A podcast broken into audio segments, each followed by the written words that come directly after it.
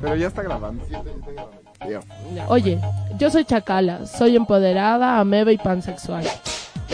Y yo soy Debbie, y sobre todo soy erótica, no por mis letras, sino porque soy trans. Y yo soy Alicia, soy una travesti en el país de las maravillas. Nos han dejado solas. Una vez Tenemos más. miedo. Tengo miedo. A ver, chicas, ¿y entonces qué somos? Somos las pornógrafas. Que si no, yo creo que yo escucharía algo así como que alguien está-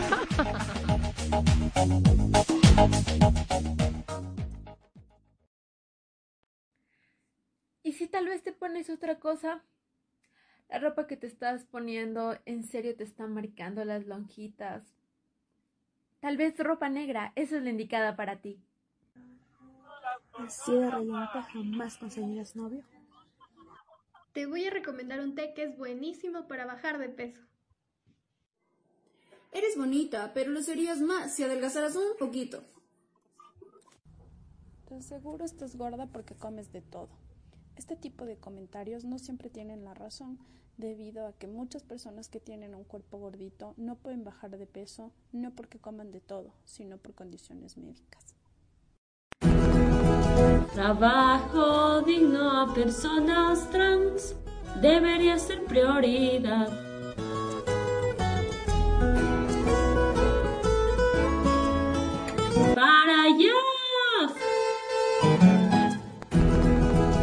Si a una traba vuelven a matar, nosotras saldremos a quemar. A quemar.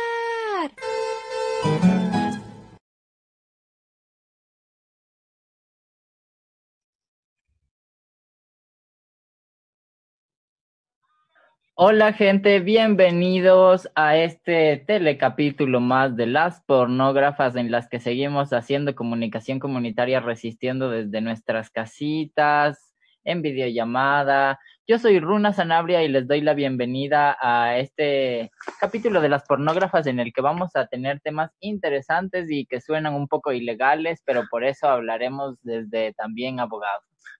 Hola amigos, yo soy tu Salvas, igual bienvenidos a otro sábado con nosotras. Eh, vamos a estar hablando de diferentes cosas, entre ellas pues el scratch, así como consecuencias sociales del scratch. También trajimos a Silvia Bonilla que está con nosotros acá y en un ratito les saluda. Ella es abogada feminista, compa nuestra, y nos va a ayudar como a hablar un poco de estas conjeturas legales de, del scratch. Moni, ¿qué más?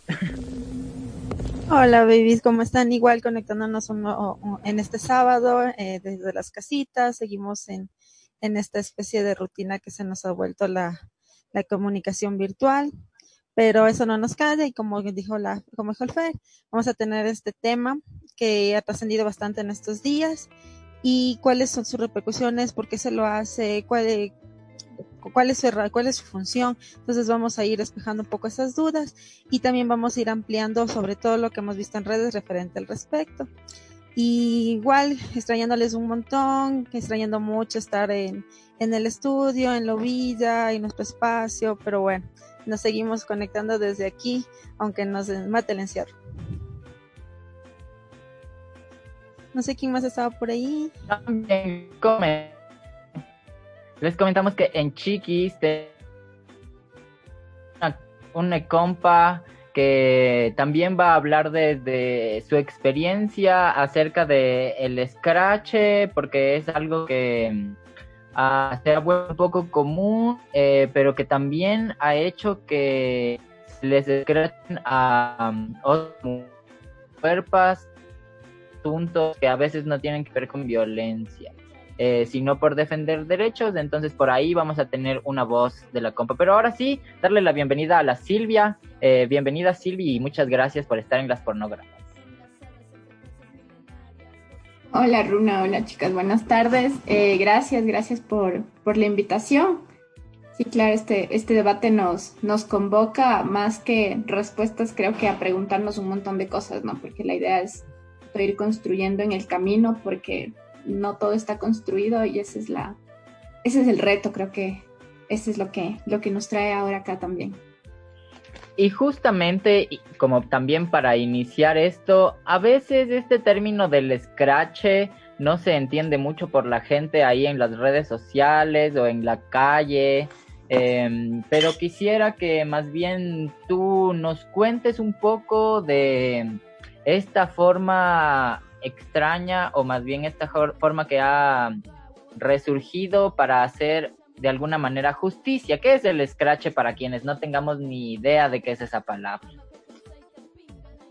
Eh, bueno, no sabría definirlo como exactamente, pero a mí me parece que es más bien una respuesta a la falta de respuesta o a la falta de justicia, la ausencia de justicia en otros espacios, eh, básicamente espacios estatales. Entonces me parece que finalmente sí es una forma también de buscar justicia, ¿sí?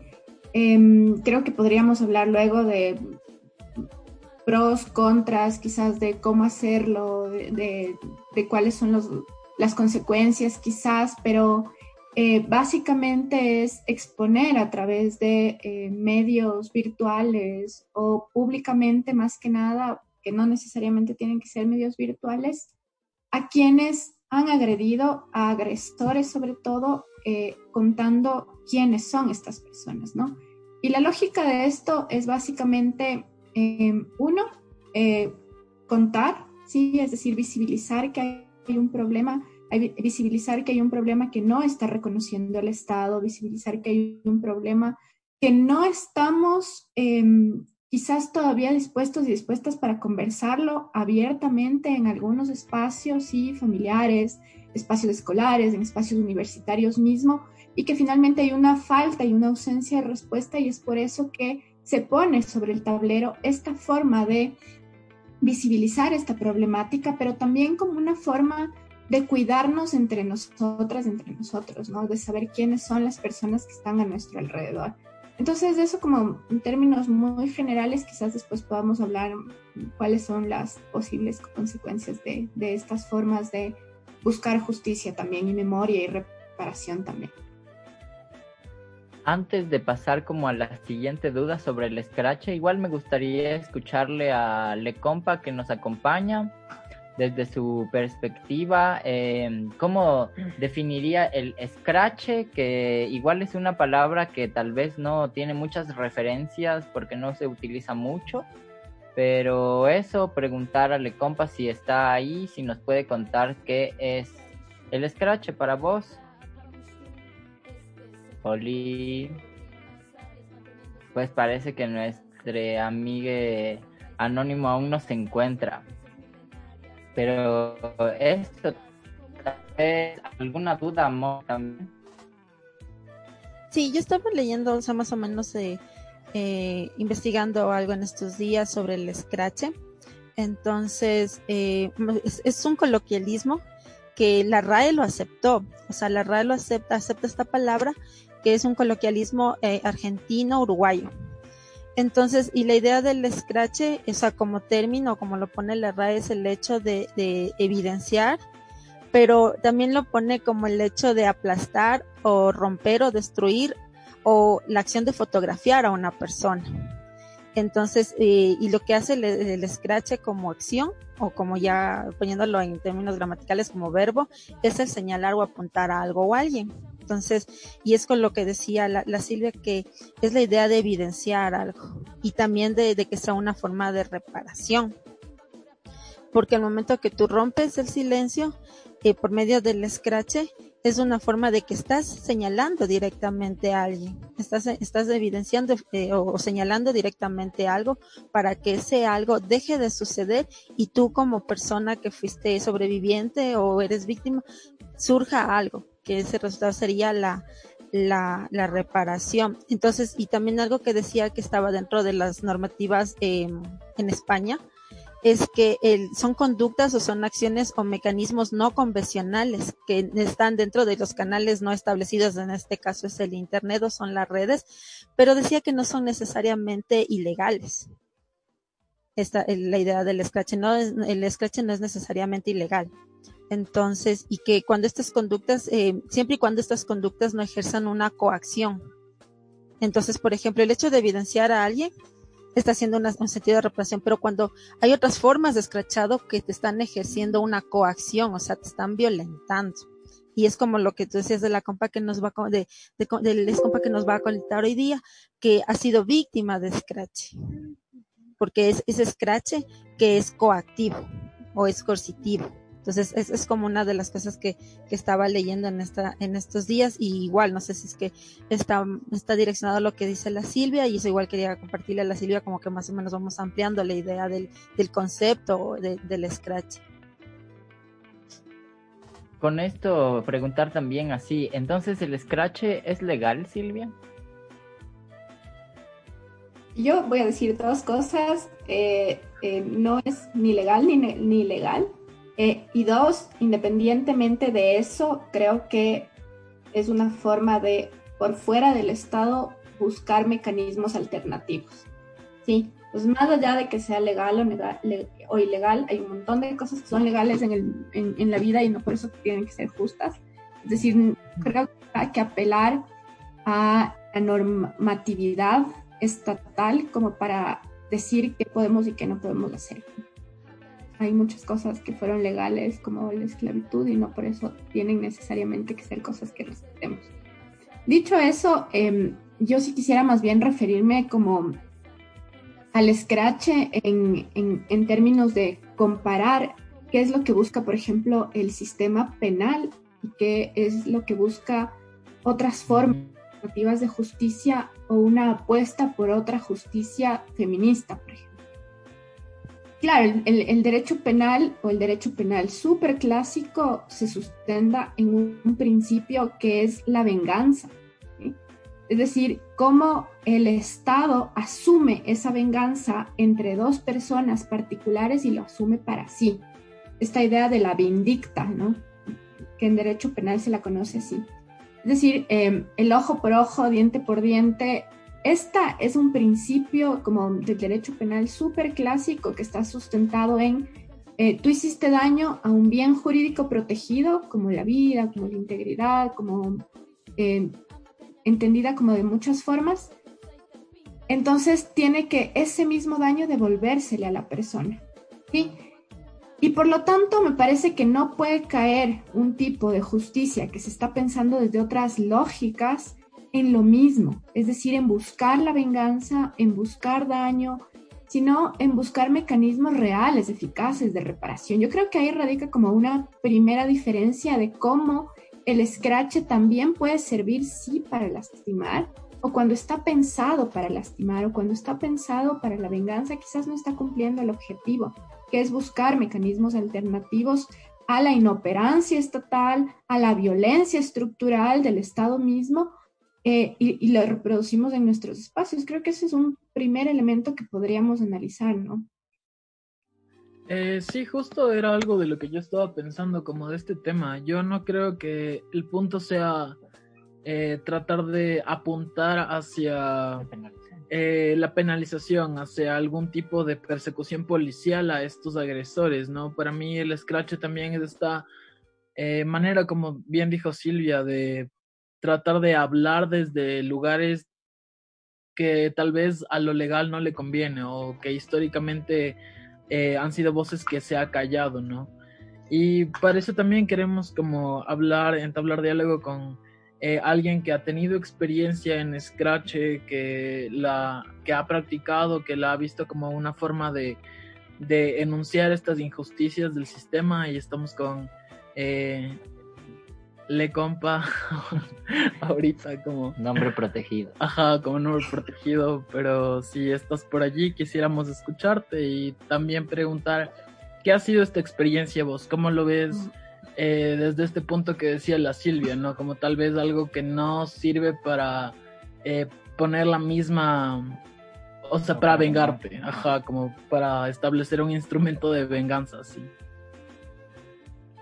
Hola compas, eh, gracias por el espacio eh, y contarles como un poco, ¿no? Como de mi experiencia práctica, digamos, con la FUNA y con el hecho de que a partir de, de haber eh, hecho como que FUNAs públicas, me funaron a mí, así. Em, entonces, claro, yo siento que está súper mal comprendido la manera en que intentaron, digamos, atacarme a mí, ¿no? Por, por hacer pública una denuncia.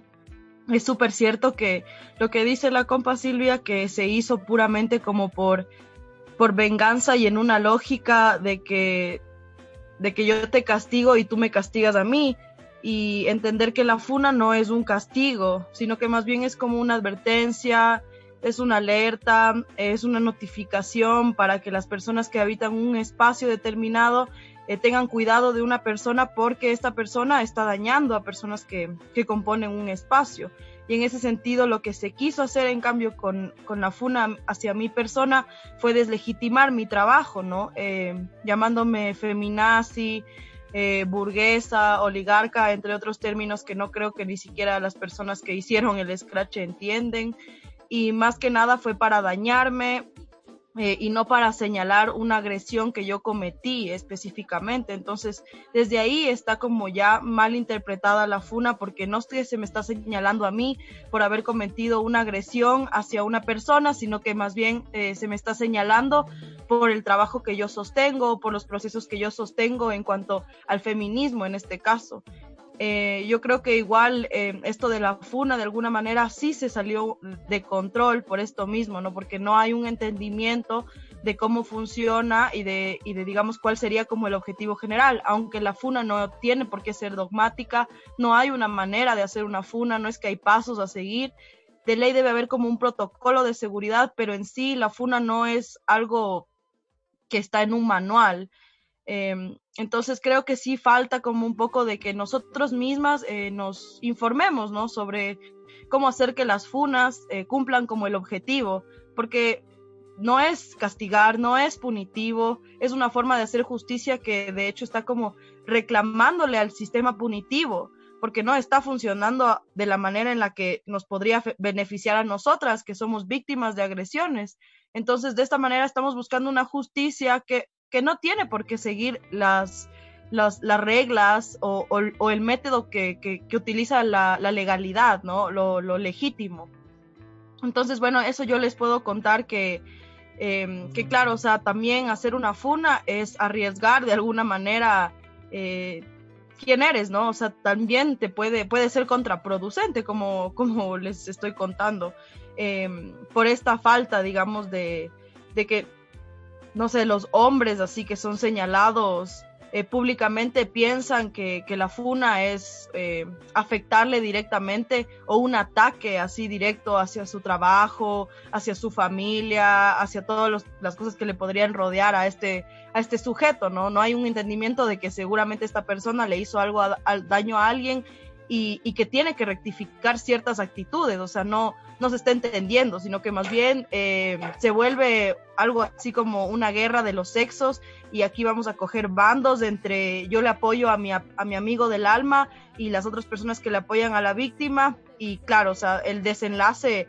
fatal en este caso fue que los hombres que han sido funados en este determinado espacio decidieron hacer públicas las caras de, compañeras eh, que habitamos ese espacio y que seguramente desde nosotras salió la, denuncia. Entonces, esto ahora se volvió una guerra y ahora hay bandos cuando, cuando no, no debería ser así, no deberían jamás haber sido como, como tomarse así, ¿no? Como una guerra de bandos. Nosotros para continuar y también como dar un contexto de por qué estábamos eh, pensando en hacer este programa sobre Scratch, es que nuestra cuenta de Facebook también ha difundido algunas denuncias anónimas de mujeres que han sido violentadas por, por chicos eh, y han aparecido muchas funas últimamente. Eh, lo que hay que decir, como ya nos cuenta la compa y la Silvia, es una práctica que no es ni legal ni ilegal, pero que existe, que existe y se ha hecho eh, muy visible en las redes sociales. Nosotros compartimos una de unos compas que son cercanos a, al movimiento de gestión cultural en Quito, que son artistas, pero no por eso también dejan de ser violentadores. La violencia no solo se expresa a través de los asesinatos o de golpes hacia las mujeres. Muchas de las funas hablan de violencia sexual, de mujeres que son eh, obligadas a tener sexo o que no están seguras y aún así son obligadas a tener sexo, o estaban dormidas y les obligaron a tener sexo, o estaban borrachas y les obligaron a tener sexo. Y nosotros compartimos una de estas funas que también nos acarreó un poco de problemas porque mm, la Casa Cultural sacó un comunicado mencionándonos nosotros y amenazando con, con algunas cuestiones legales que iban a seguir. Em, pero creo que a propósito de esto, porque hablar de la FUNA eh, también tiene una especie de conexión con la justicia estatal, ya que, como hemos dicho, es una forma de generar alguna justicia que nace desde las víctimas, desde los grupos de mujeres.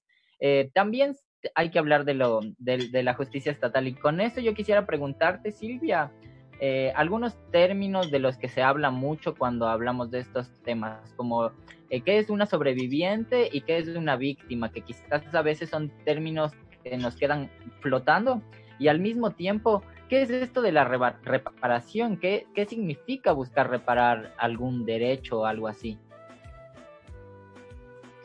Eh, sí, a ver, em, yo pondría como la FUNA o el Scratch como pensado desde un espacio eh, de justicia feminista, también como un espacio de cuidado.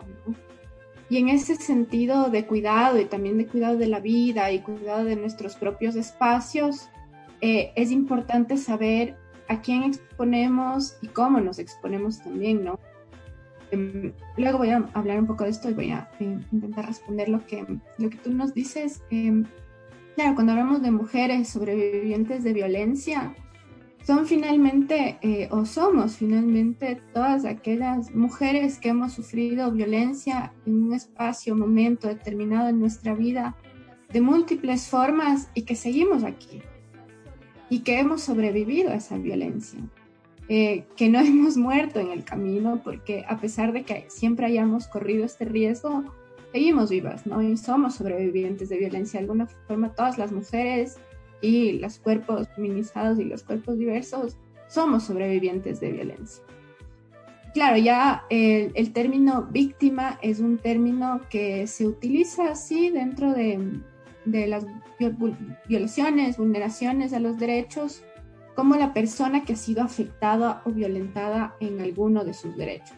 Si hablamos de violencia sexual, por ejemplo, en su integridad física, en su integridad psicológica, en su integridad sexual de alguna forma.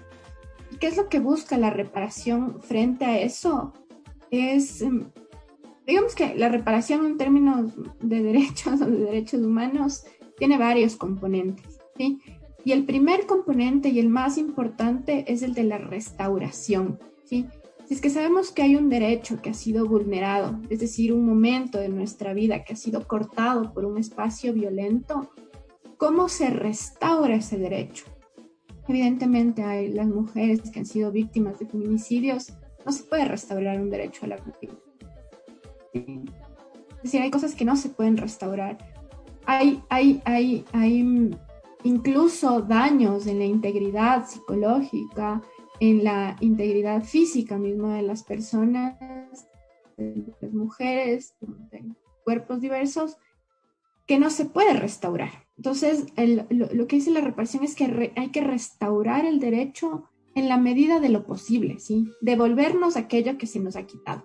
Y devolvernos aquello que se nos ha quitado es también devolvernos nuestros sueños, nuestros proyectos de vida, es decir, cuando alguien sufre o es víctima de violencia, de cualquier forma, eso resquebraja un espacio de nuestra vida. Eh, rompe con esa continuidad, con ese proyecto que teníamos, rompe con nuestros espacios y cuando estamos en espacios militantes, rompe con nuestra militancia también. Entonces, ¿cómo restauramos y cómo devolvemos eso? Entonces, digamos, ese es como el primer paso. Luego hay otras medidas y a mí me parece que el scratch entra en lo que se llama en el derecho, en los derechos humanos, las medidas de satisfacción. ¿Qué significa esto? ¿Cómo la víctima se va a sentir eh, reparada en el daño? Sí, por ejemplo, eh, las disculpas públicas, eh, tenemos graves violaciones de derechos humanos que se han hecho monumentos, sí, por ejemplo, monumento a los desaparecidos, placas, es decir, cómo aquellas personas más allá de sus derechos, qué es lo que buscan para sentirse también satisfechas respecto del derecho que ha sido vulnerado. ¿sí? Y a mí me parece que el scratch es, es, es una forma de reparación en ese sentido y es una forma también de búsqueda de no repetición. ¿sí? Porque una parte fundamental de la reparación es que esto no se repita y que no se repita en mí mismo o que no se repita en otras personas que pueden estar en mis mismas circunstancias. Es decir, si yo sé que una persona es un agresor, es un potencial agresor, es un potencial femicida, yo advierto a mis compañeras, pero lo advierto desde ahí, ¿no? Desde el cuidado, desde el cariño, desde estos espacios. Em, por eso creo que cuidar mucho cómo lo hacemos, las formas en las que lo hacemos y también, para volver a lo que dije al principio, a quién exponemos, porque muchas veces terminamos también exponiendo a las mismas víctimas, ¿no?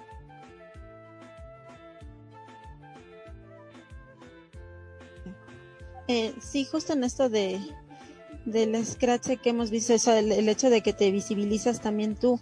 Eh, uno de los, de los sketches que tuvo mayor trascendencia en nuestro país fue el de Seremos las Últimas, que eso fue una campaña súper grande. Yo hice una investigación respecto a la campaña, estuve con las chicas, nos contactamos con ellas.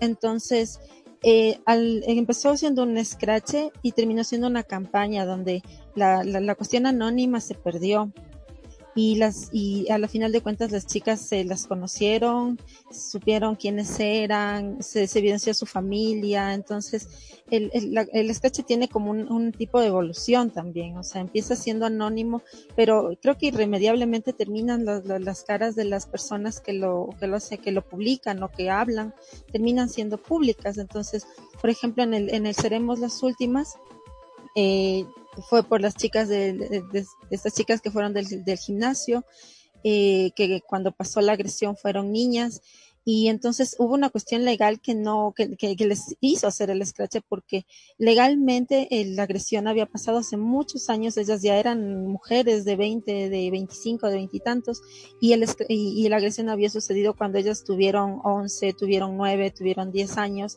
entonces había un tiempo en que ya el, el caso eh, tiene una idea de prescripción incluso. Entonces, cuando nos entrevistábamos con ellas y cuando hablábamos con sus familias, entonces dijeron que la única reparación que pedían, porque ellas ya no podían esperar una reparación del Estado, a pesar de que estaban en los procesos legales, a pesar de que pusieron denuncias, incluso una de las chicas había hecho una denuncia cuando sucedió, o sea, al par años así pasó uno o un año y medio, entonces ella habló con sus papás y por fin no se pudo decirlo, pero desgraciadamente, o sea, ya había pasado un tiempo, entonces el caso le daban a, prescribir. Entonces, eh, cuando ellas iniciaron con esto, el, eh, con este scratch, ellas empezaron con la idea de una reparación, un proceso de reparación interno, o sea, un proceso de reparación personal, más no legal porque en, ciertos, en ciertas condiciones, como en el caso de ellas, ya no había una esperanza legal para poder hacer justicia. Y, el, pues, hubo el proceso de, de, todo esto, se volvió una campaña, el, el sujeto ya fue totalmente visibilizado y el, el, único acto de reparación que tuvieron ellas fue el cierre del gimnasio, que se conoció cuál era el gimnasio, cómo se llamaba, dónde estaba ubicado y que se lo cierre pero no hay una reparación legal. Entonces, eh, creo que inevitablemente la, tú te, visibilizas cuando haces este tipo de, de procesos, tú te visibilizas y, y, y, todos te terminan conociendo, todos terminan conociendo a tu familia y comienzas a ser víctima de otro tipo de violencia y eso que decía la urna son esos micromachismos o esas microviolencias que no son necesariamente frontales o no es con lujo de violencia, sino que son totalmente sutiles pero que causan incluso más daño.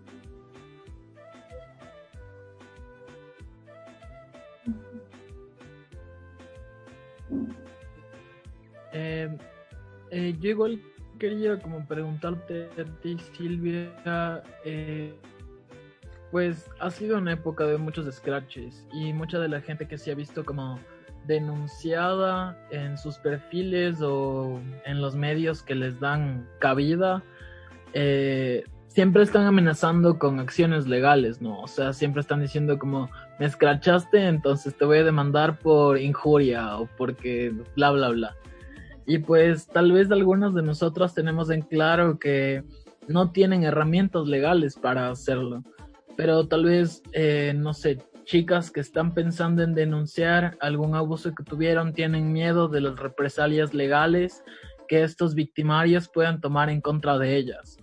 Entonces, en ese sentido, mi, mi pregunta es, eh, tal vez, ¿qué cuidar en un scratch para no acarrear consecuencias legales después? O sea, ¿qué, qué eh, no sé, puntos cuidar como para que tu scratch no pueda ser sujeto de denuncia? Y también para nuestro compa invitado. Pero si quieres, Silvia, puedes empezar. Creo que son procesos, ¿no? Es decir, eh, cuando denunciamos las violencias, hay muchas mujeres que jamás vamos a denunciar cierto tipo de violencias, que jamás lo vamos a exponer porque efectivamente eso significa exponernos a nosotras mismas nuevamente, exponer nuevamente em, lo que pasó, hablar de eso. Y eso no es fácil, eso no es sencillo. ¿Qué significa que una mujer eh, o que una cuerpa eh, salga y diga, esto me pasó a mí? Es decir, detrás de eso hay todo un proceso, ¿no? Hay un proceso de victimización, de revictimización desde la sociedad, de nuestros propios espacios, de nuestras propias familias, de, nuestra, o sea, de, de, nuestras personas más cercanas también.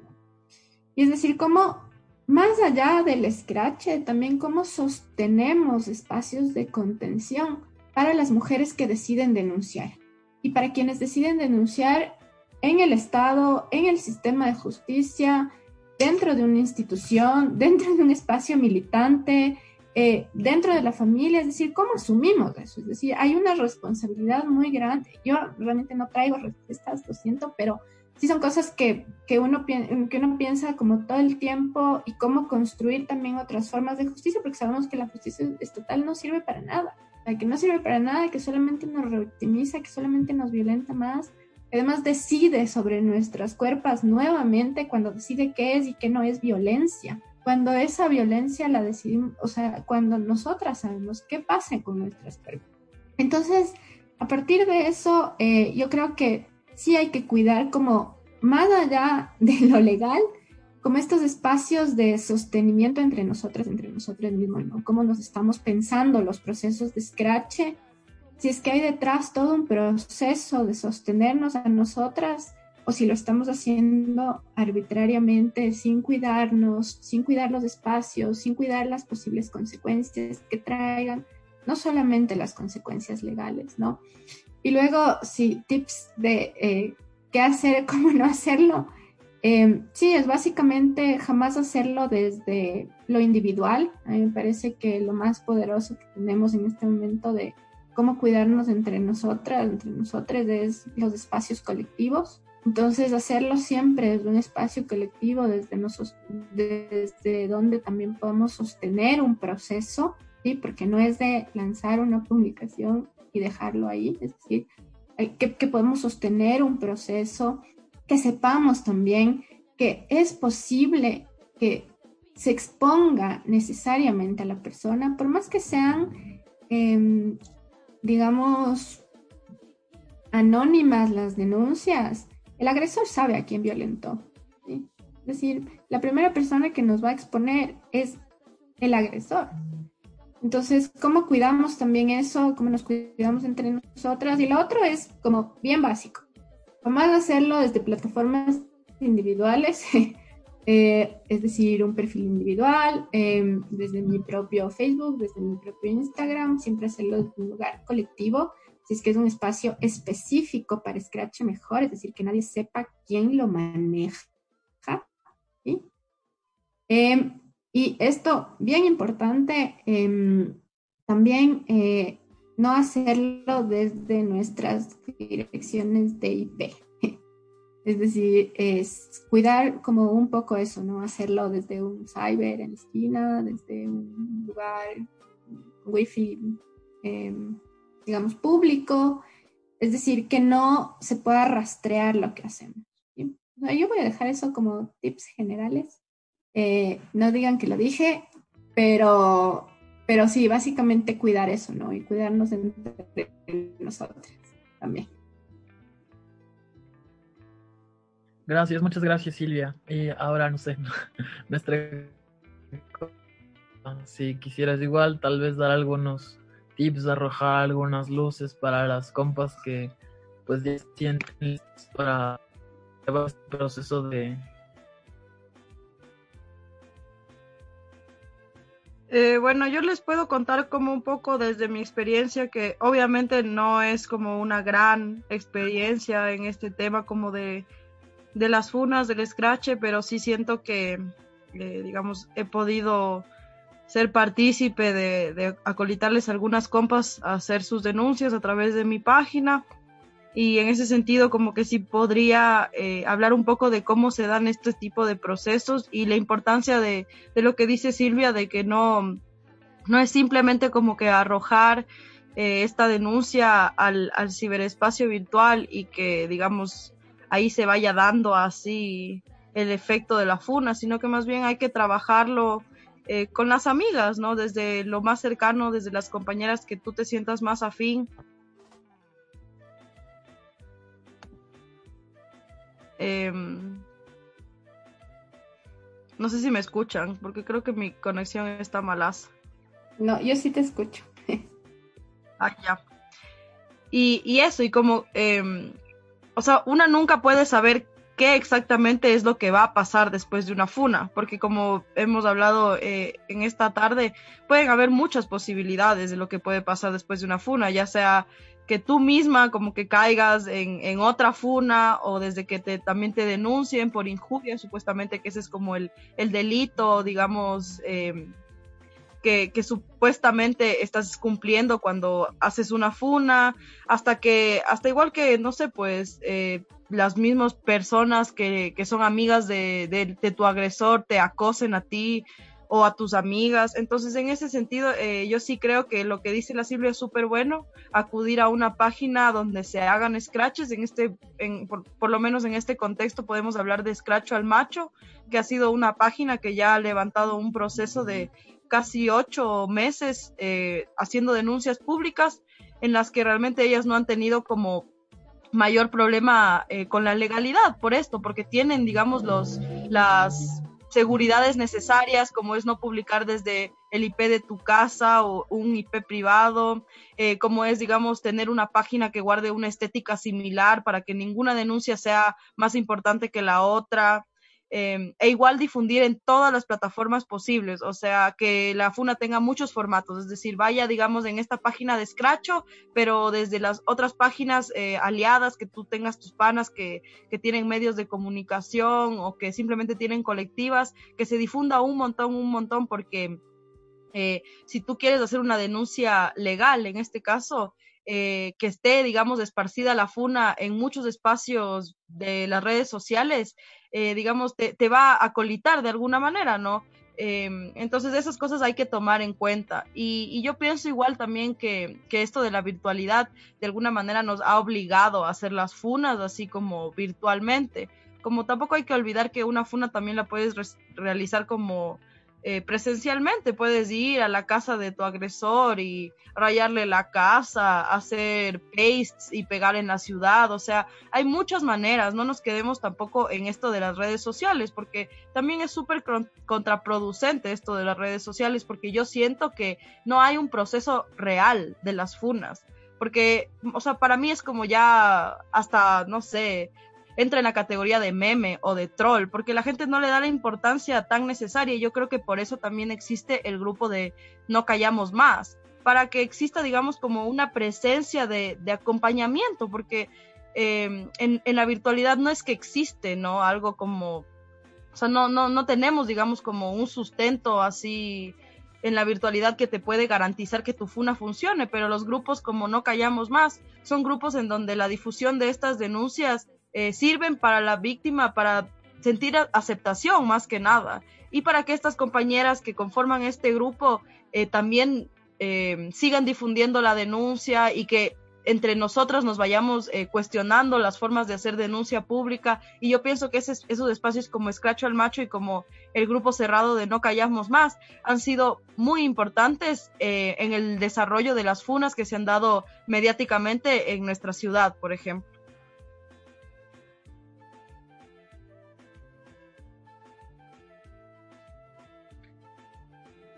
Moni, como para ir cerrando ya igual este segmento, después vamos a hablar un poco aún de cosas ilegales, de intervenciones en la calle, de hacer grafitis, de hacer murales.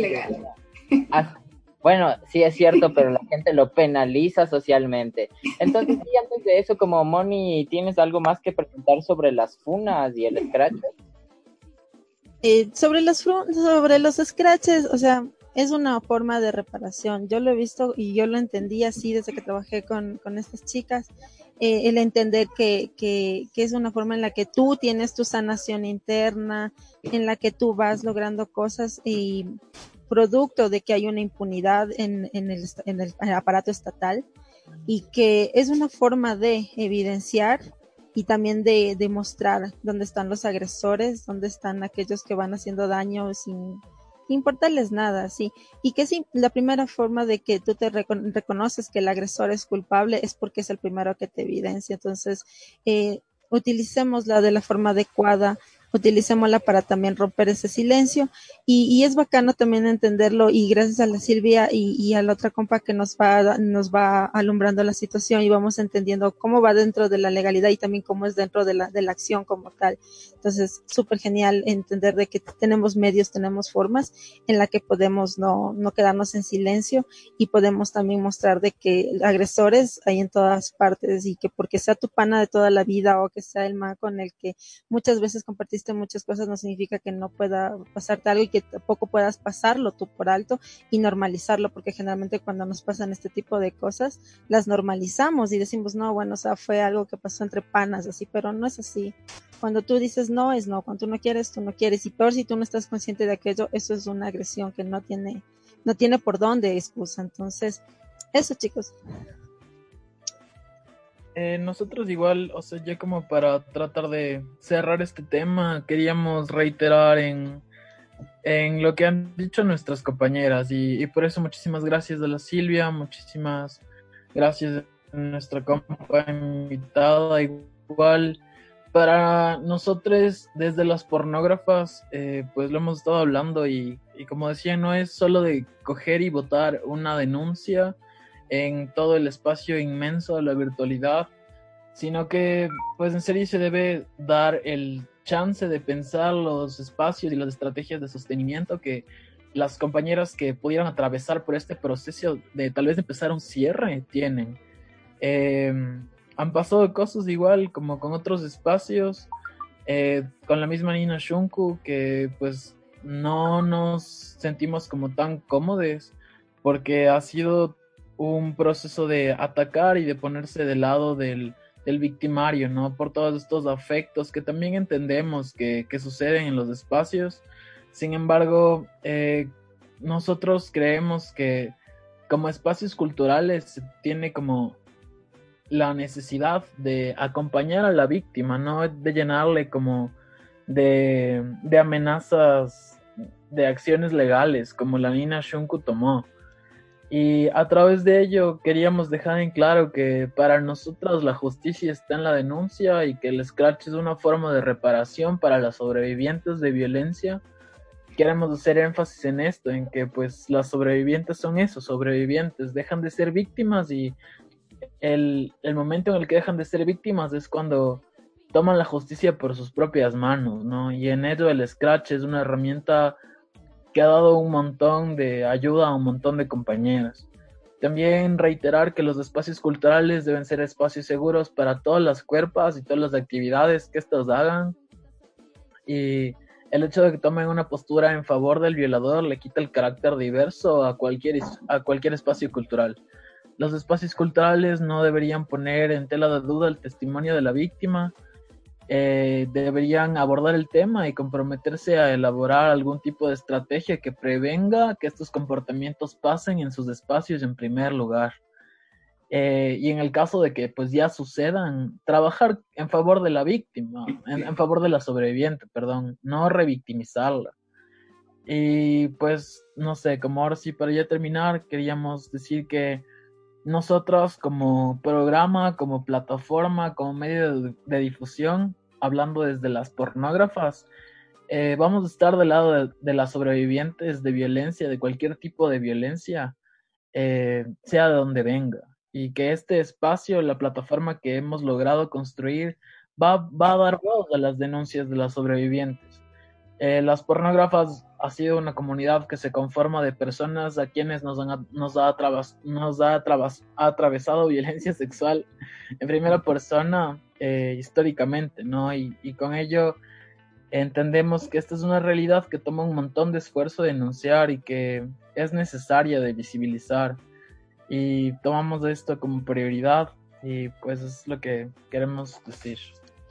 Y sí, con esto más bien agradecerles a, a los compañeros que estuvieron hablando con nosotros, a la Silvia, a la Dom. Le, antes de cerrar este segmento, les quisiera pedir sus últimas palabras así en el programa, lo que les nazca decir acerca de este tema que pues sí es un poco importante para nosotros y en nuestros círculos. Así que Silvia, gracias y tus palabras finales.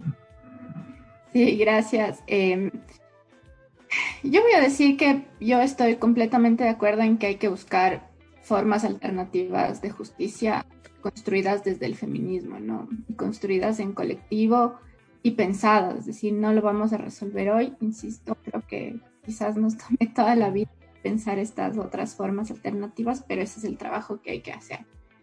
Pero yo quisiera como más bien dejar abiertas mis dudas y también eh, mi negativa ante el scratch o a veces en la forma en la que se da. Sí, porque estoy de acuerdo, también tengo como mis, mis dudas eh, y lo que me surge, ¿no? Y preguntarnos primero eh, justo lo que ustedes decían, ¿no? ¿Cómo nos atraviesan los efectos, los afectos, ¿no? Es decir, ¿quiénes son los agresores? Los agresores están aquí, o sea, están cerca, son nuestros compañeros de militancia o sea, en, términos como bien concretos, son las personas con las que militamos todo el tiempo. Primero, es decir, eh, son los hijos sanos del patriarcado, ¿no? Les dicen. Y en tanto, y en tanto eso, ¿cómo em, el scratch no debería servir solamente para visibilizar este, o sea, para visibilizar las agresiones, sino también de cómo nos tomamos y asumimos en serio una responsabilidad de crear espacios saludables, ¿no? Espacios libres de violencia, espacios que generen un protocolo que no tenga que ver con el Estado, que tenga que ver con nuestros procesos mismos, de cómo reaccionamos, de cómo nos cuidamos entre nosotros, entre nosotros, cómo hacemos eso. Creo que eso es bien importante. Yo lo último que solamente voy a dejar, otra vez como pregunta abierta para algún rato, ojalá seguirlo conversando, es cómo hacemos análisis de proporcionalidad antes de em, hacer un scratch. Es decir, estamos pensando, por ejemplo, en las víctimas indirectas del scratch, ¿sí? Em, estamos pensando en a quienes, aparte del agresor, le podría traer consecuencias un scratch, ¿sí? Y, y, en principio, tenemos el consentimiento de las sobrevivientes de las víctimas para hacer scratch. Es decir, muchas veces o muchos scratches también se dan sin el consentimiento de las víctimas y exponemos agresores y terminamos afectando nuevamente ese espacio privado de las personas a denunciar o a elegir el momento y la forma en la de denunciar. ¿sí? Estamos violentando un espacio de consentimiento también de las personas cuando lo hacemos sin em, eso, ¿no? Y eso, o sea, solamente quiero dejar como este montón de dudas porque evidentemente no lo tenemos resuelto y evidentemente el scratch tampoco es la solución. Es decir, el scratch no va a acabar con el patriarcado. Punto.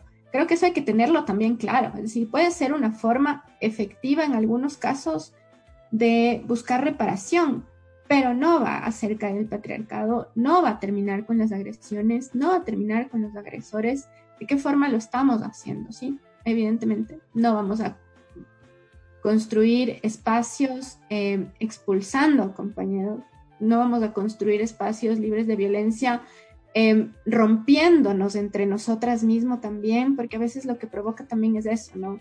Cómo entre nosotras mismos terminamos resquebrajándonos por nuestras diferentes posiciones, incluso frente a cómo se dan los scratches. Entonces, yo dejarles más bien todas mis inquietudes, todas mis dudas y ojalá podamos seguir compartiendo y debatiendo esto porque sí hay que crear otras formas de justicia y otras formas de justicia feminista. Muchas, muchas gracias Silvia. Eh, creo que nos dejas como con un montón de cosas para pensar ahorita y queríamos seguir con la despedida de nuestra compa por allí. ¿Estás? Eh, bueno, yo solo como igual para terminar, igual que bacán, así escucharle a la Silvia, creo que son reflexiones súper necesarias como desde una persona que habita, no sé, la legalidad, ¿no? Y que concuerda con que es muy necesario que, que entre nosotras hagamos nuestra propia justicia. Y, y yo pienso que es súper necesario como el cuidado en todos los espacios. Yo creo que es imposible militar, es imposible trabajar si es que realmente no generamos un diálogo entre nosotras y los compas con los que compartimos ciertos espacios, porque eso, o sea, la FUNA no, no, no va a resolver, digamos, eh, esta situación así en donde nos vemos nosotras muchas veces eh, dañadas, sino que más bien nunca va a pasar una transformación real si es que no se genera un diálogo entre nosotras, si es que no nos cuestionamos entre nosotras las formas de darnos afecto, de relacionarnos, si es que entre nosotras mismos seguimos como actuando un poco como cómplices de esa violencia. Yo creo que eh, muchos de esos ejercicios de la FUNA también sirven para mirar hacia adentro en qué comportamientos nosotras estamos teniendo eh, que muchas veces pueden estar dañando al otro. Creo que desde ahí parte como, como la importancia de hacer pública una denuncia, porque es algo que nos eh, va a afectar directamente a todas, a, algunas en, mayor o eh, menor medida, pero el hecho de que existe como una denuncia pública es que nos haga a todas y a todos reflexionar sobre una situación puntual.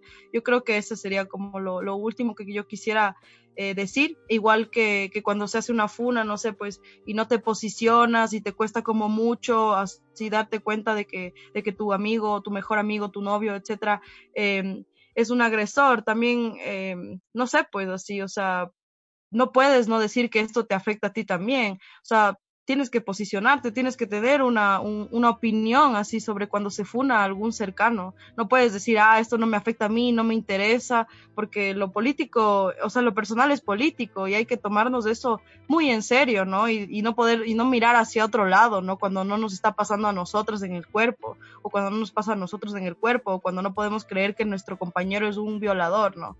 Eso, eso, compas y full, gracias por el espacio. Siempre es súper necesario volver a hablar de esto, como, porque es un proceso, yo creo que, de aprendizaje y de creatividad, esto de hacer justicia entre nosotras, em, que siempre está en constante movimiento, ¿no? O sea, no podemos como, esto no es un dogma, ¿no? Cuidarnos y, querernos no, no tiene por qué tener una, una forma de hacerlo, ¿no? No, no hay un manual. Eso, y gracias otra vez. Y Julio, ¿quieres cerrar el segmento? Estás por allí.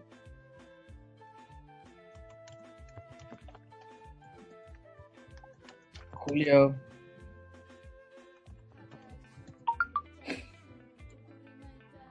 Sí, se está conectando, esperamos un rato. Julio, estás por allí. ¿Qué fue, compa? Me toca conectarme. El eco. Darlo. ¿Qué fue, gente? ¿Si me escuchan? Sí. Ya.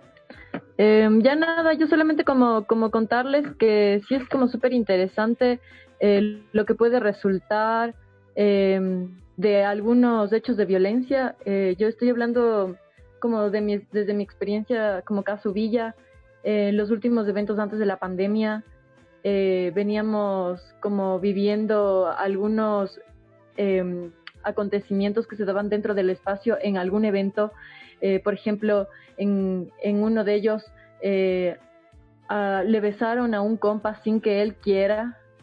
Em, y, esta misma persona le gritaba en la cara a otra compa y realmente estaba poniendo en, tensión a estas compañeras y luego eh, nosotros como espacio también no, no sabíamos como qué hacer, simplemente como tratar de sacarle al tipo, pero el tipo simplemente no quería hacerlo y luego era como que le conversó a su amigo y así su amigo decía, no, no, ya le vamos a tener, que ni sé qué.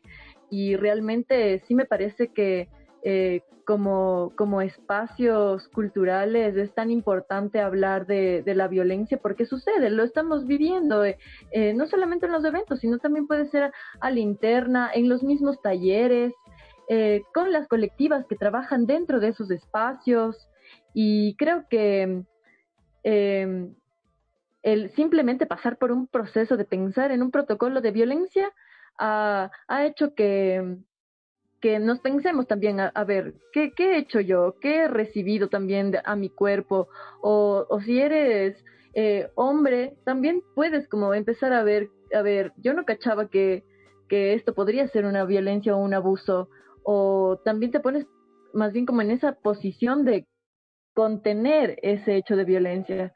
Entonces, em, creo que si bien eh, la, la, Moni ya estaba mencionando lo de si eh, seremos las últimas, definitivamente fue algo como muy, muy grandote, ¿no?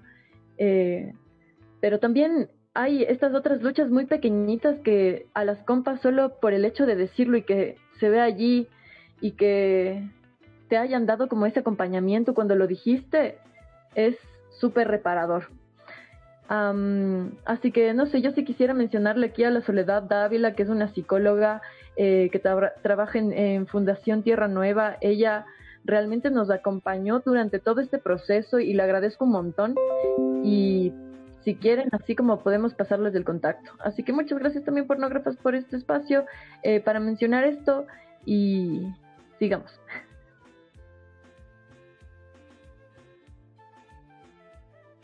Bueno, creo que con esto eh, más bien cerramos el segmento de hablar del Scratch. Muchas gracias de nuevo a nuestras invitadas. Eh, más bien no vamos a pasar a una canción, Julio, sino que ya les damos la bienvenida a nuestras próximas invitadas, que son Sacet y Karen Bustillos. Chao a las invitadas.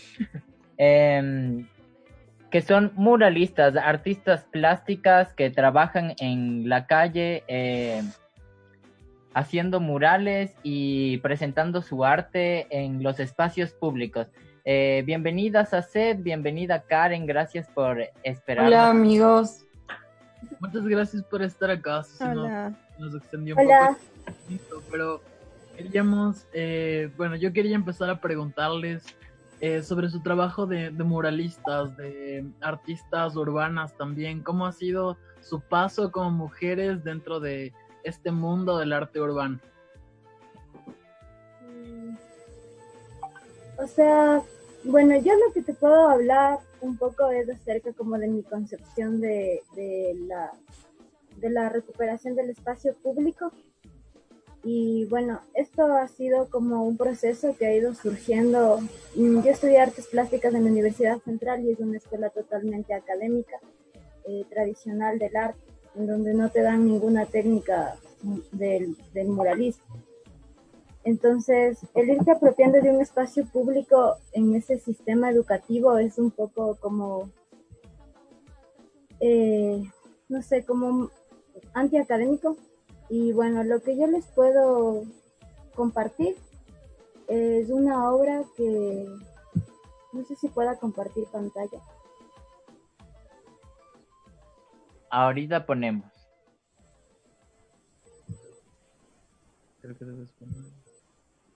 ¿Y yo cómo puedo hacer para compartirlo? Ahorita les ponemos a ambas para que puedan compartir. Em, bueno, hasta eso les voy a seguir hablando de este trabajo. Yo en realidad he estado como este año recién desarrollando lo que es el muralismo en espacios públicos como la calle, por ejemplo. Pero la técnica totalmente eh, del mural es, es algo, o sea, es algo full diferente a todo lo que hemos visto dentro de la, dentro de la facultad, dentro de la formación clásica. Entonces, el transportar estos pequeños formatos a, un, a una escala full más grande es como un reto de esos que, que, se superan y que ya no, o sea, ya no, ya no encuentras otro, otra, otra situación difícil, digamos sino que puedes ir desarrollando tu, tu, técnica eh, básicamente con esto. Entonces, eh, para mí lo de la apropiación de los espacios sí ha sido como algo de, de pensarlo mucho porque no, no se trata tan solo de hacer vandalismo, aunque la mayoría de nosotros hayamos surgido desde ahí. Y bueno, en realidad la apropiación del espacio público tiene como una reivindicación, como hablaban ahorita bastante de esto de la violencia, yo les quería presentar un poco esta obra porque me parece que va un poco con el tema que estamos tratando y, y bueno, es como ver un poco la apropiación eh, del espacio público por medio del graffiti como eh, una, una reacción frente a la, digamos, frente a, toda la violencia que ejerce el poder en la sociedad, ¿no? Porque si nosotros nos fijamos en la ciudad, la arquitectura es violenta.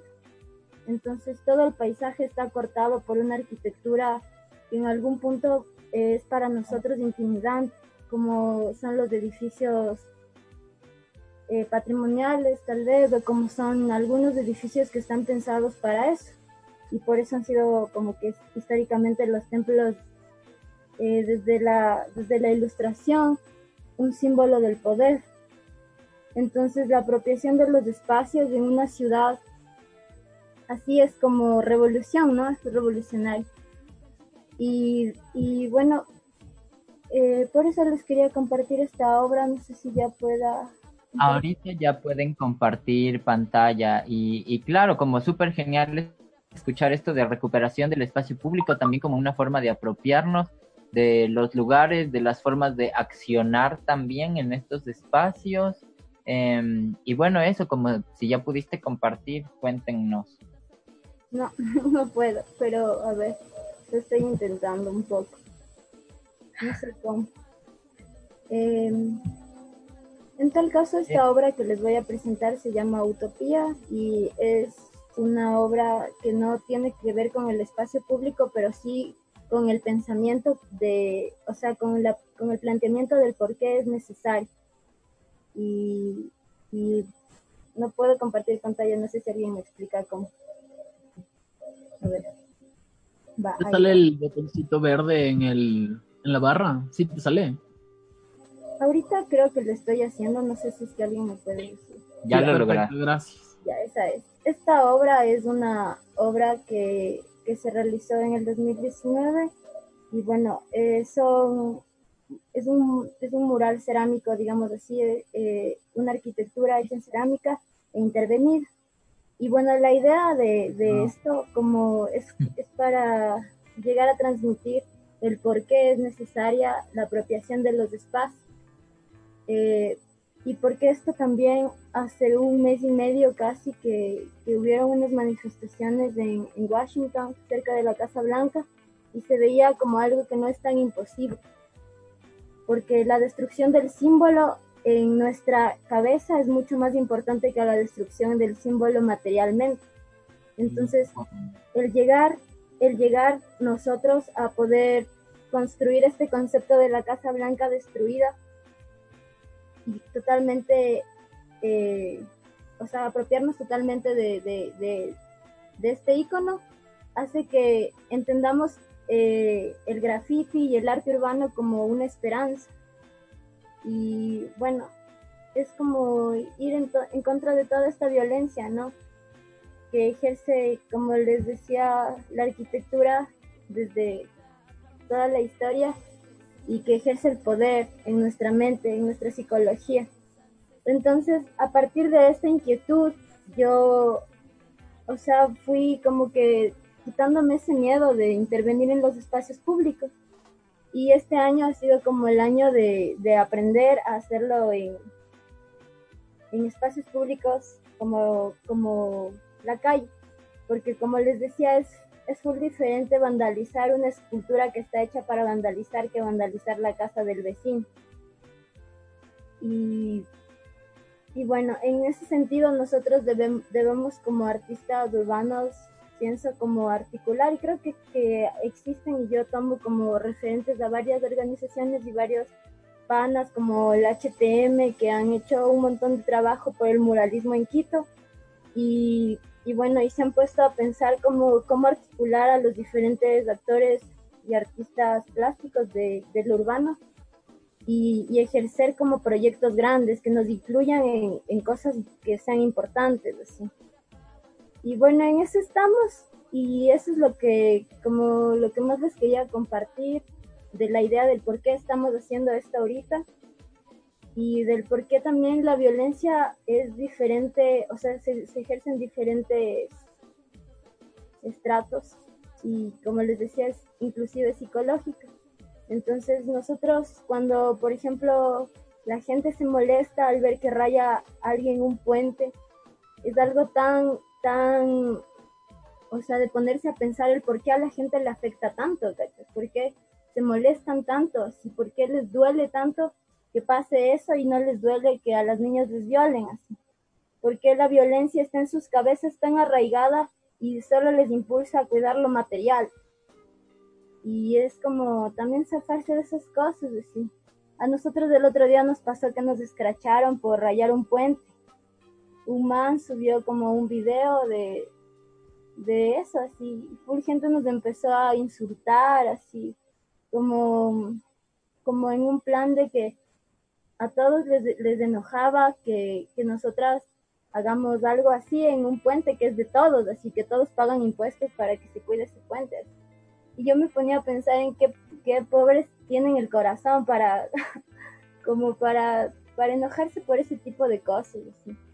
Estamos en un momento en el que la coyuntura política nos exige que estemos atentos a todos, las, a todos los tipos como de injusticias, atropellos y violencias que se viven en el sistema y solo le ponemos atención a estas cosas que, que en realidad no tienen como, como mayor relevancia.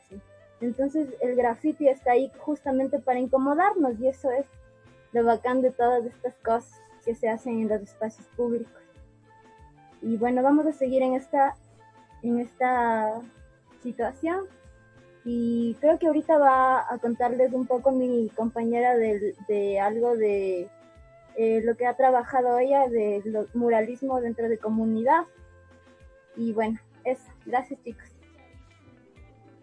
Hola amigos, no sé si me escuchan. ¿Aló? ¿Me escuchan amigos? Sí, sí te escuchamos. Bueno, muy muchas gracias por la invitación.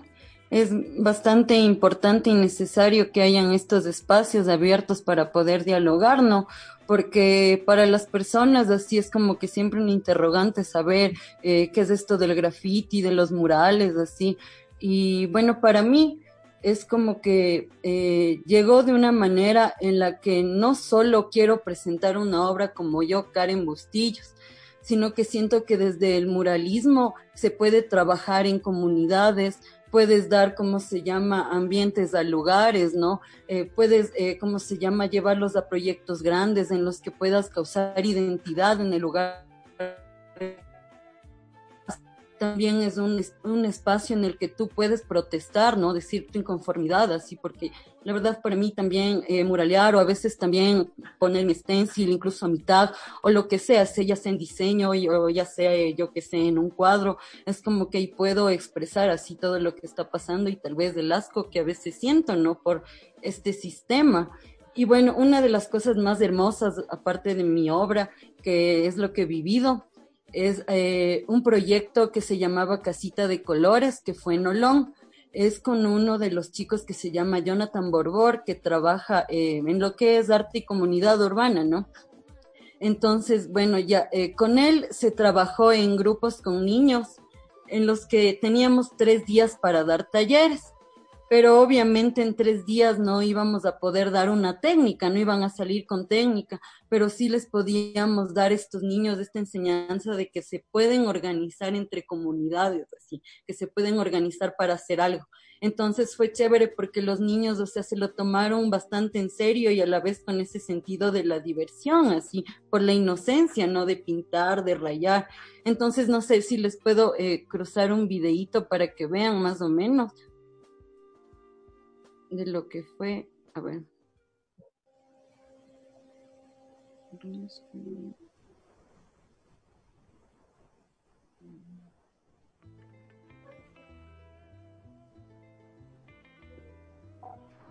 Recordarles hasta que que Sí. Karen ponga el video, que estamos en las pornógrafas hablando de unas cuestiones que están penalizadas socialmente, como el scratch y el muralismo, y estamos con Sacet y Karen Bustillos, que son artistas plásticas. Nos están hablando de sus experiencias con la reapropiación del espacio y ahorita Karen nos va a, a mostrar un Amigos, no poquito sé de... si se ve ya.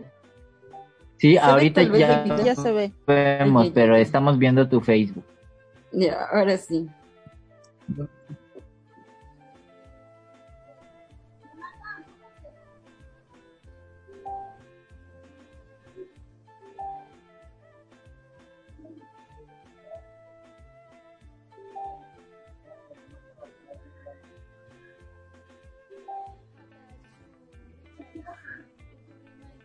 ¿Lo lograste? Sí, sí salió. Sí, ahorita estamos viendo tu pantalla, pero vemos tu Facebook. Ah, no, no están viendo el video. ¿No? Ay, Estamos viendo tu muro de Facebook. ay, yo no sé cómo sigue. Tal vez puedes volver a aplastar la cosita verde que está abajo de la llamada que dice parte y elegir ¿Cómo, bien. cómo le agrego una.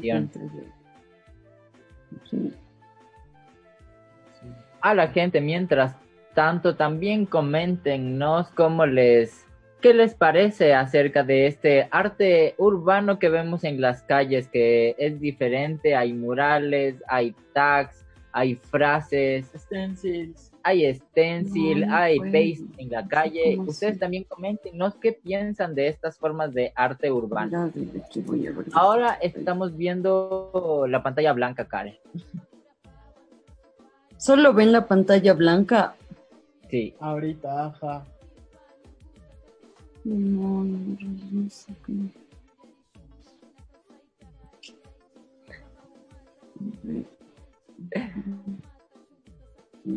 Pizarrón. De ley tienes que volver a aplastar, compartir pantalla en la llamada del Zoom. Si en tu pantalla está todo muy grande, aplasta ESC para salir de la pantalla completa. Y ahí te va a salir la llamada. Ya en la llamada, ahí elige compartir pantalla y elige bien la aplicación. Ya saben, amigues, estos son todas las cuestiones dificultosas de Los las problemas en vivo. sí. Mientras tanto quería, tenía un par de preguntas que vi en el, en la transmisión de Face, nuestra página de Face. ¿Qué nos decía Wambra Irki? ¿El graffiti incomoda o embellece? la página y ahorita eso. Ya está. Que nos están compartiendo desde nuestro muro de Facebook. Ahí se puede ver. Sí, otra vez estamos en tu Facebook, pero sí lo podemos ver. Ya, a ver. ¿Dónde está? Rayos.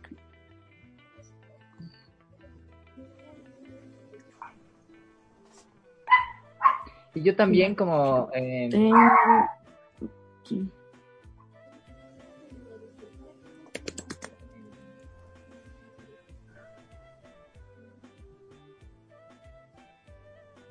Ya, ahí pueden ver.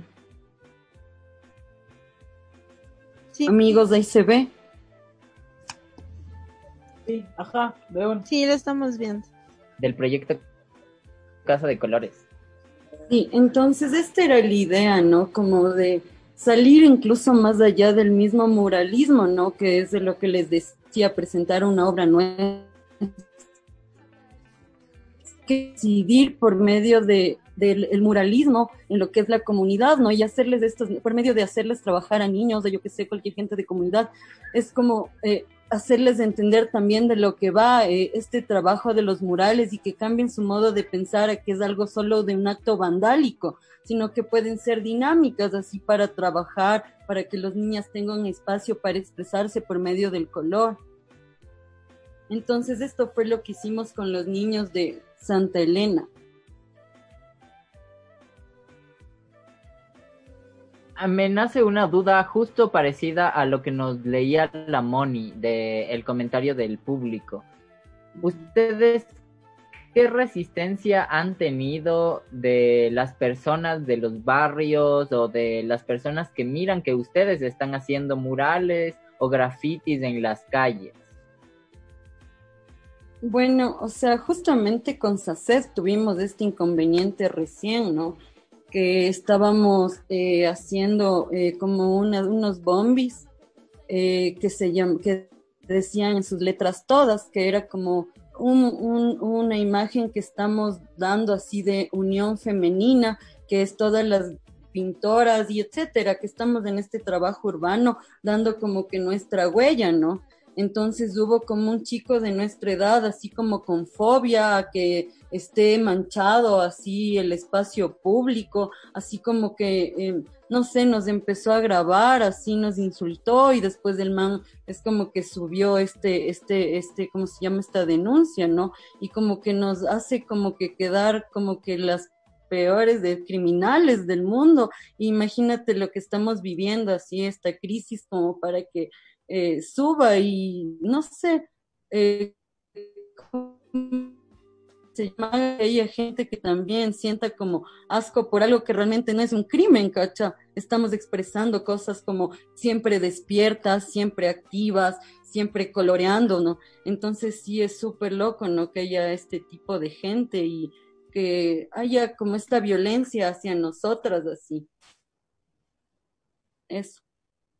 Yo tenía una, una duda y estaba también leyendo lo que nos escribía Wambra Irki en el, en el Facebook, en el que nos decía que si el graffiti o este muralismo embellece o simplemente es como, no sé, como ensuciar en la calle o simplemente es como como incomodar así, o también da un grado de belleza o da un grado de, de, arte a los espacios públicos. Y otra cosa que nos preguntaba si este vandalismo, entre comillas, o este vandalismo eh, con signo de interrogación, eh, será, o será para que se pueda crear eh, lugares, a lo, o se pueda mencionar a los lugares, los no lugares estos no lugares que nosotros ni les vemos ni les tomamos en cuenta, pero cuando ya vemos un, un trabajo hecho, ya son lugares tomados en cuenta, o sea, ya son lugares, lugares.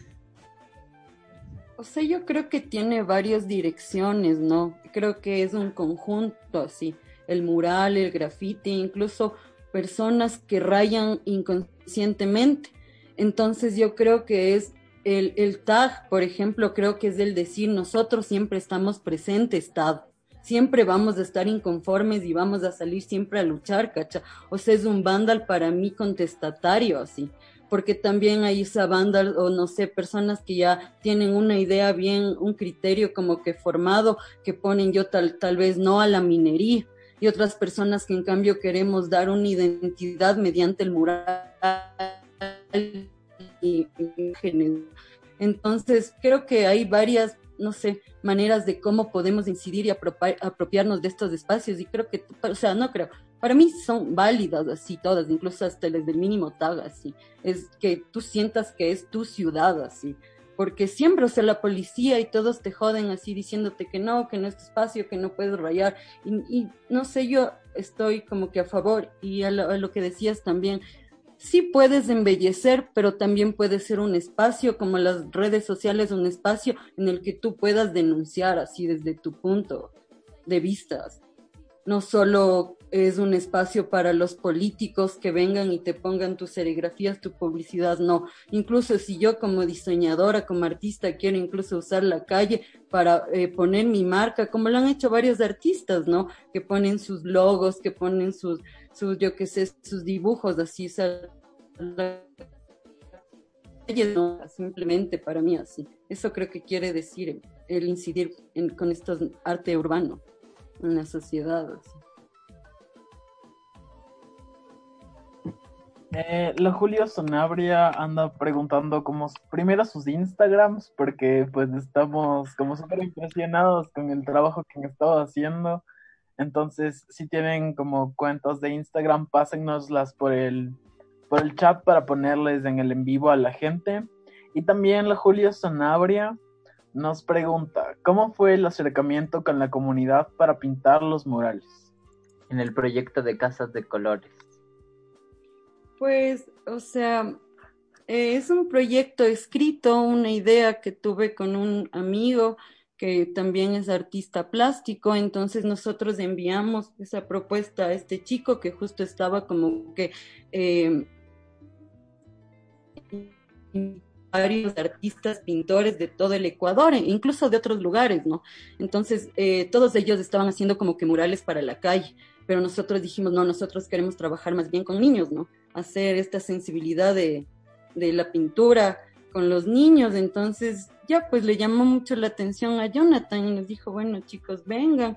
Entonces fue un trabajo de tres días y al final nos dieron como que nuestros certificados y todo y bueno, no sé, la experiencia fue súper enriquecedora, ¿no? Porque eh, entendimos eh, cómo se, lo que es, o sea, poder trabajar con pedagogías con los niños eh, y no sé, el, como esta dirección para seguirlo haciendo y poder trabajar en muchos más lugares de esta manera, así, mediante el mural. Qué hermoso, la verdad es que yo sí he tenido el chance de ver estos murales de Olón y también de algunas comunidades cercanas a ese territorio donde llenaron barrios de colores, de murales de distintos lugares del Ecuador y que sí me parece un ejercicio súper genial igual como, como lo dice eh, la compa, es una, una forma de acercarte y enseñar también lo que, lo que uno hace y todo esto también con Sacet que nos mostraba esta escultura que luego fue intervenida. Yo estoy como así rotísimo de la cabeza, eh, como también pensando en que hay muchas más posibilidades para incidir, no existen los murales, no solo hay los tags, hay que ser creativos, Em, y, con esto les quisiera preguntar a ambas, ¿cómo es que su trabajo de artistas plásticas llegó a, ser trabajado mediante o en la calle o a través de estas formas de arte? ¿Cómo ustedes se decidieron o cómo llegaron a esto?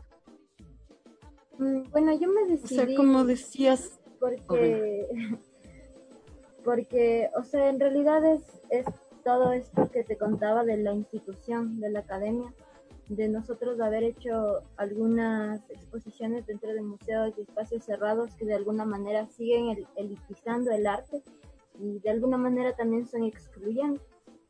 Entonces, el salir de estos espacios de galerías es democratizar el arte. Y bueno, eh, dentro de las muchas posturas que, los artistas pueden tener, eh, la mía es esa. Entonces, eh, para mí lo más importante ahora es llegar a, las personas más vulnerables, a las que tal vez nunca vayan a entrar a un museo, pero que también tienen derecho de tener esa experiencia estética. Eh, y que tampoco es que no la tengan, ¿no? Porque existen muchas maneras de encontrar el arte en el mundo. Y tal vez esas personas tienen una, un sentido estético diferente al, al nuestro, que, que estamos acostumbrados a, encontrarle una razón a la composición y cosas así. Entonces, el como llevar esas sensibilidades a la calle nos permite eh, trabajar en lo que nosotros pensamos, ¿no? Que es al final como una liberación del arte, del pensamiento y, y es nuestra manera de, de, vivir el mundo políticamente también. Entonces, creo que por eso a mí este, este, este momento de la, de la cuarentena eh, me marcó bastante porque al no poder salir me llegué a deprimir en un punto demasiado grande, así como, como todos creo. Y, y cuando ya pudimos un poco salir a pintar y hacerlo de esa manera fue algo que me transformó. Y eso, creo que, creo que sería bacán poder compartir esto con más personas y y como el estar acá también que sea una oportunidad para articularnos y que podamos gestionar más, más lugares para poder seguir pintando y poder enseñarles a las personas a pintar. Eso.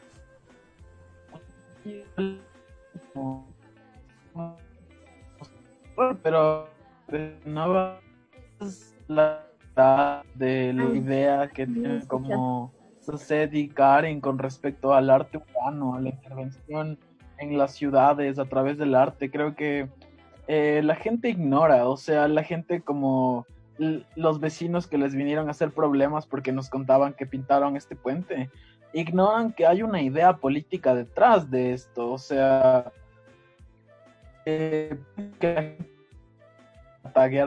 que también está re bacán como hacerlo sin nada, porque es una forma de ejercer ocio también. Pero también hay gente que lo hace con una idea política, con un significante político por detrás. O sea, las compañeras nos han hablado muy, muy claramente de cómo esto es una manera de reapropiarse de una ciudad que arquitectónicamente es, es brusca, es, es un poco fuerte y hasta violenta.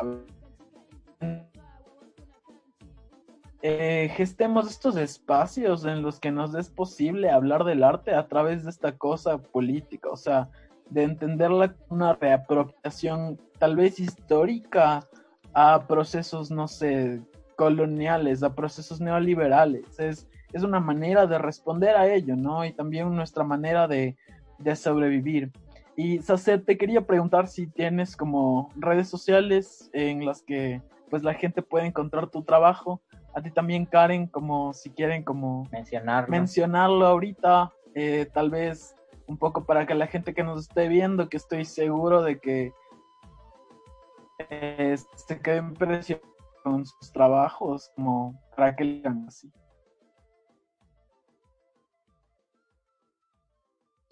Bueno, yo estoy en las redes sociales como Karen Bustillos y también mi, mi, página se llama La Plaga Design y también me encuentro en Instagram como La Plaga Design y ahí pueden mirar un poco de mi trabajo que por lo general siempre hablo igual de esta forma de hacer política. También me gusta mucho crear así como que cosas que son más allá, como dices hacer, no, no voy a explicarnos porque dijo bastante de eso, pero cosas que se van más allá de lo académico, ¿no? De incluso eh, seres que salen de, de mi imaginación, de mi mundo, ¿no? Y cómo se llama, y compartir eso, ¿no? Esa mi propia identidad, ¿no? Así. Eh, entonces, bueno, ahí pueden checarlo en Instagram. No sé si Saced quiere hablar. Sí, estás con el micrófono apagado. Me pueden encontrar en Facebook y en Instagram como Saced, así tal y como se lee aquí. Y, y bueno, en, en, realidad en este momento estoy trabajando para elaborar un, un mejor, una mejor página. Y bueno, así me pueden encontrar. Y agradecerles a ustedes por este espacio eh, full bacán que podamos hablar de esto y compartir lo que queremos hacer. Estamos como que ahorita eh, trabajando por hacernos como conocer un poco más en este sentido. Y eso. Full gracias a ustedes. Eh, Moni, tú tenías una pregunta, creo. O sea, más que una pregunta era, era como comentarles a las chicas de que, de que el arte, o sea, es una forma de denuncia también y es una forma de la que podemos expresar y también podemos romper el eh, romper eh, eh, por ejemplo en la pandemia una de las cosas que se limitó mucho fue la forma de manifestarnos pero el arte también ha surgido como una gran herramienta para en estas épocas de, de que estamos confinados de que se limitan las cuestiones de movilidad y todo podamos a través de los murales a través del grafiti a través de muchas expresiones artísticas que se dan en espacios públicos poder tomarnos la, la, la, la batuta de, de seguir en las luchas no y como ustedes como gestoras culturales como artistas están haciendo este trabajo. Eh, yo, o sea, que independientemente eh, es esto que pasó de la pandemia, es como que estamos acostumbrados, ¿no? Están acostumbrados a salir y no a cambios radicales, pero la creatividad es infinita, ¿no? Entonces, por medio de esta gráfica es como que se trabajó así por esta vía Zoom, se compartió saberes con bailarines, con teatreros, eh, desde la casa, así desde aquí que yo tengo un cuaderno, un lápiz y podamos hacer esto, compartamos. Vos enséñame, o sea, se creó esto del trueque que fue súper fuerte. Vos me enseñas esta clase de danza y yo te dibujo así. Entonces de esto, justo en esta pandemia nació un proyecto que se llamó Dancine. Entonces fueron, fue como un, eh, un lindo espacio, ¿no? En el que se graficó todo lo que es la danza desde los sentires, no solo desde la técnica, porque nosotros los artistas plásticos no vamos, no cachamos mucho, ¿no? Pues, pero sí podemos ver estéticamente. Entonces sí, creo que a pesar de estas dificultades que sucedan, os vamos a la salida desde dentro para poder encontrar igual cómo denunciar todo lo que está pasando y siempre estar trabajando y estar presente en lo que queremos siempre expresar y siempre denunciar, porque para mí, como tú decías, el arte es denunciar y sí, sin duda, siempre, siempre va a estar ahí y siempre transmutará. Si nosotros moramos, siempre va a estar otro que lo va a estar haciendo así. Y se verá, se verá en las calles, ¿no?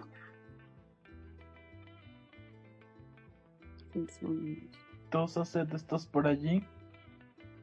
Sí. Entonces, ¿esta es una despedida? Eh, creo que ahora sí. hasta luego, esperemos. Sí, nos encantaría tenerles como en otros espacios, porque creo que queda un montón que decir, pero por lo pronto sí, como una despedida, Soset, de tu parte. Eh, agradecerles, como les dije, y qué bacán que, que ahorita nos, nos, nos veamos. Y eso, este tiempo, como, como hay siempre cosas malas y, y hay cosas buenas de todo esto, de toda la corrupción, de todo lo que está pasando, lo único que nosotros podemos gestar es más arte. Entonces siempre nos están dando una razón para seguir haciéndolo y no pararemos por eso. Entonces es full bacán y gracias a la gente que nos está escuchando y como les estábamos diciendo estamos tratando de generar algunos proyectos en los que podamos pintar y, podamos enseñarnos entre todos, así sea vía online. Y es muchas gracias chicos, muchas gracias gente que tiene la mente prendida y que no se deja apagar nunca. Esta es.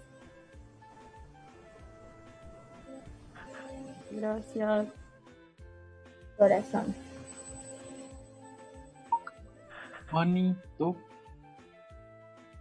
Igual como ya estamos como, como cerrando la, el espacio, agradecerles a las chicas, qué genial el trabajo que ustedes hacen. Yo siempre he mirado a los artistas gráficos, a, a las pintoras, a los pintores, porque yo tengo dos manos izquierdas, no puedo hacer dos bolitas y un palito al lado, y para mí es admirable, o sea, y bastante envidioso que todo lo que ustedes hacen y el trabajo con los guaguas también es genial y espero que sigan trabajando, van a tener siempre el espacio para compartir con nosotros, porque como decía por ahí el Fernando, queda bastantes cosas como para seguir conversando, esperamos tenerles en otros espacios con nosotras, con nosotras y agradecerles full eh, por, por compartir su arte con nosotros, lo que están trabajando, sus proyectos y qué bacán, o sea, súper chévere hoy estar con ustedes compartiendo.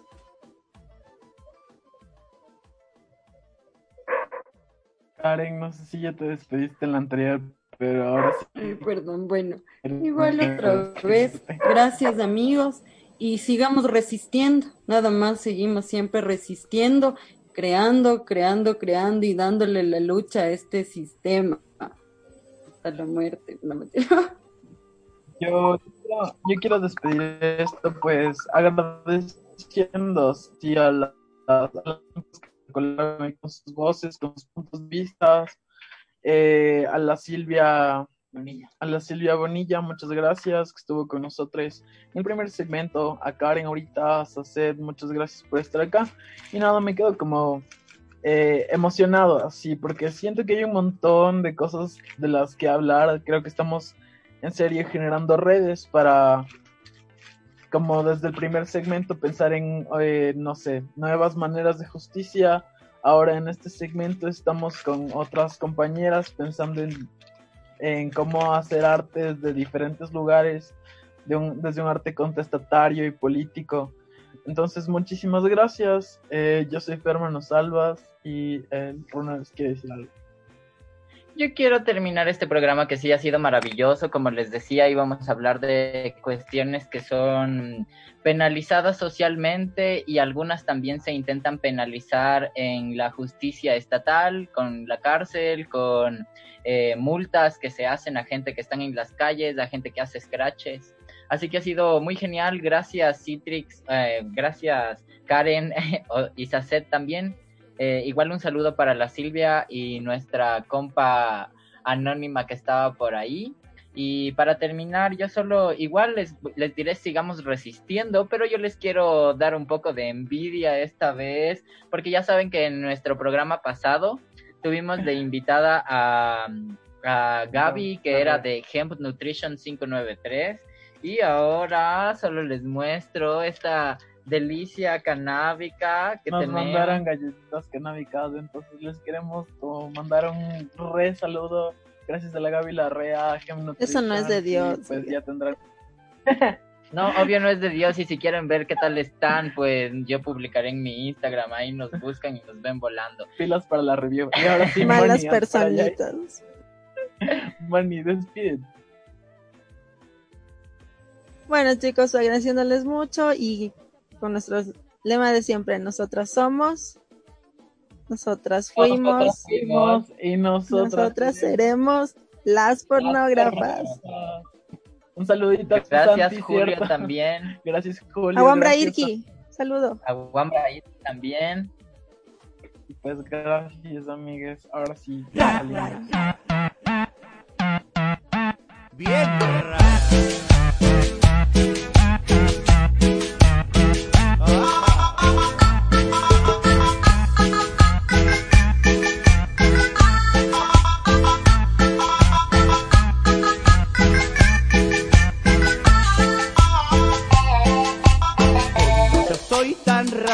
a mí me gusta todo al revés.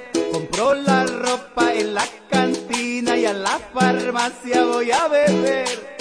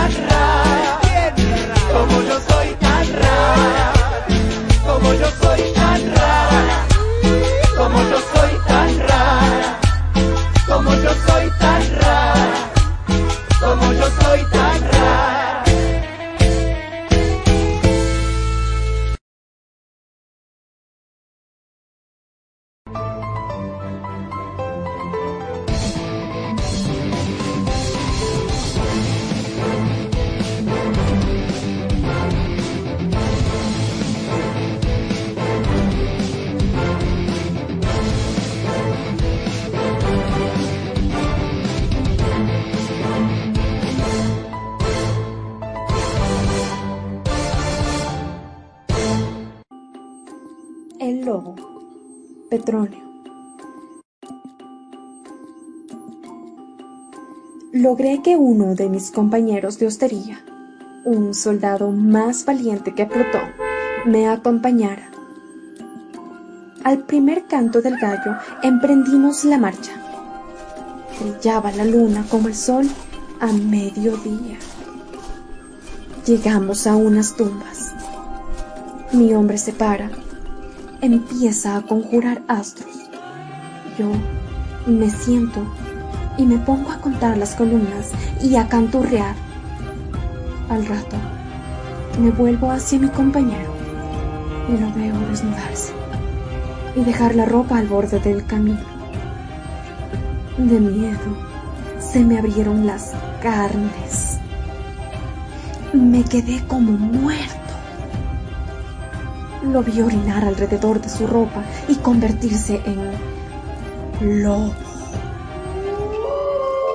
Lobo rompió a dar maullidos y huyó al bosque.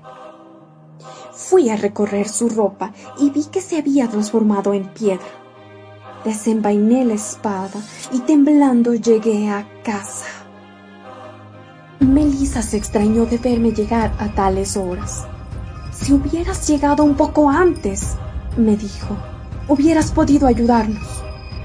Un lobo ha penetrado en el rendil y ha matado las ovejas. Fue una verdadera carnicería. Logró escapar, pero uno de los esclavos le atravesó el pescuezo con la lanza. Al día siguiente volví por el camino de las tumbas. En lugar de la ropa petrificada, había una mancha de sangre. Entré en la hostería. El soldado estaba tendido en un lecho. Sangraba como un buey. Un médico estaba curándole el cuello.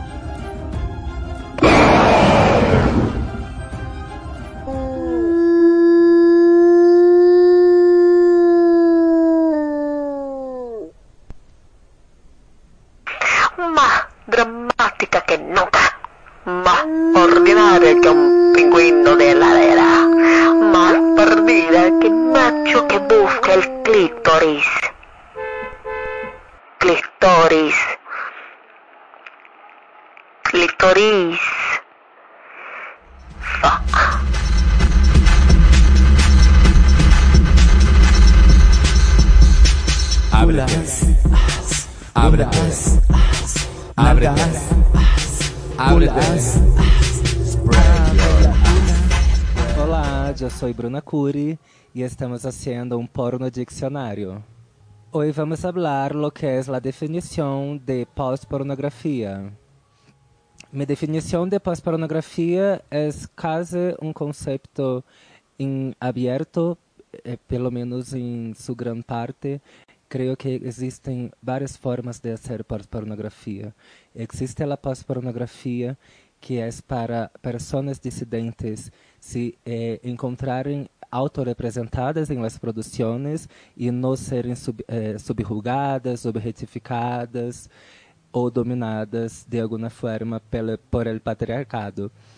Creio que, que nossos corpos, nossas cuerpas, necessitam eh, de placer, necessitamos trabalhar nossas sexualidades de formas contrahegemônicas, para que hasta porque isto reverbera em todos os setores de nossas vidas. É como lo passivo, el ativo, a dominação, a pessoa que é submissa e todo isso é também como uma forma de controle do sistema e do patriarcado.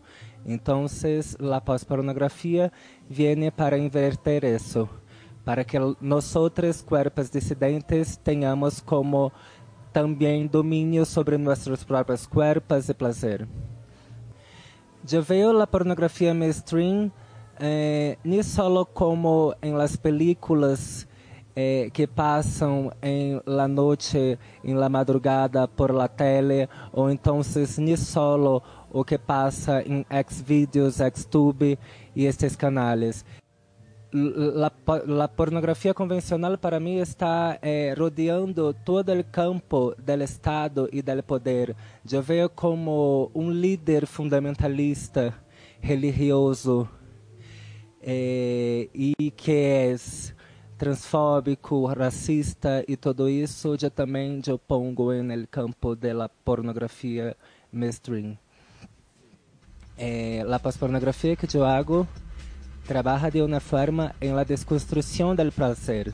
Entonces, ni siempre es una cosa para el gozo, es para cuestionarmos el placer, para cuestionarmos las normas de la cisnorma, para cuestionarmos cómo el patriarcado domina por vários âmbitos nossa sociedade e também nossa sexualidade.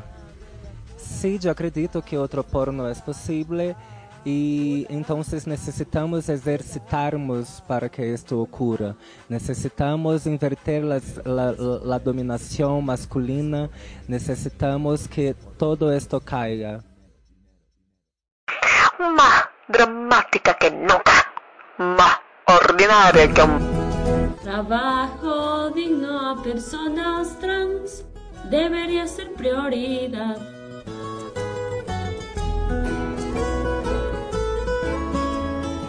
¡Para allá!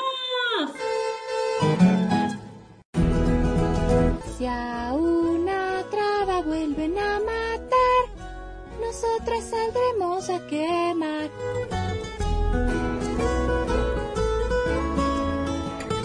que más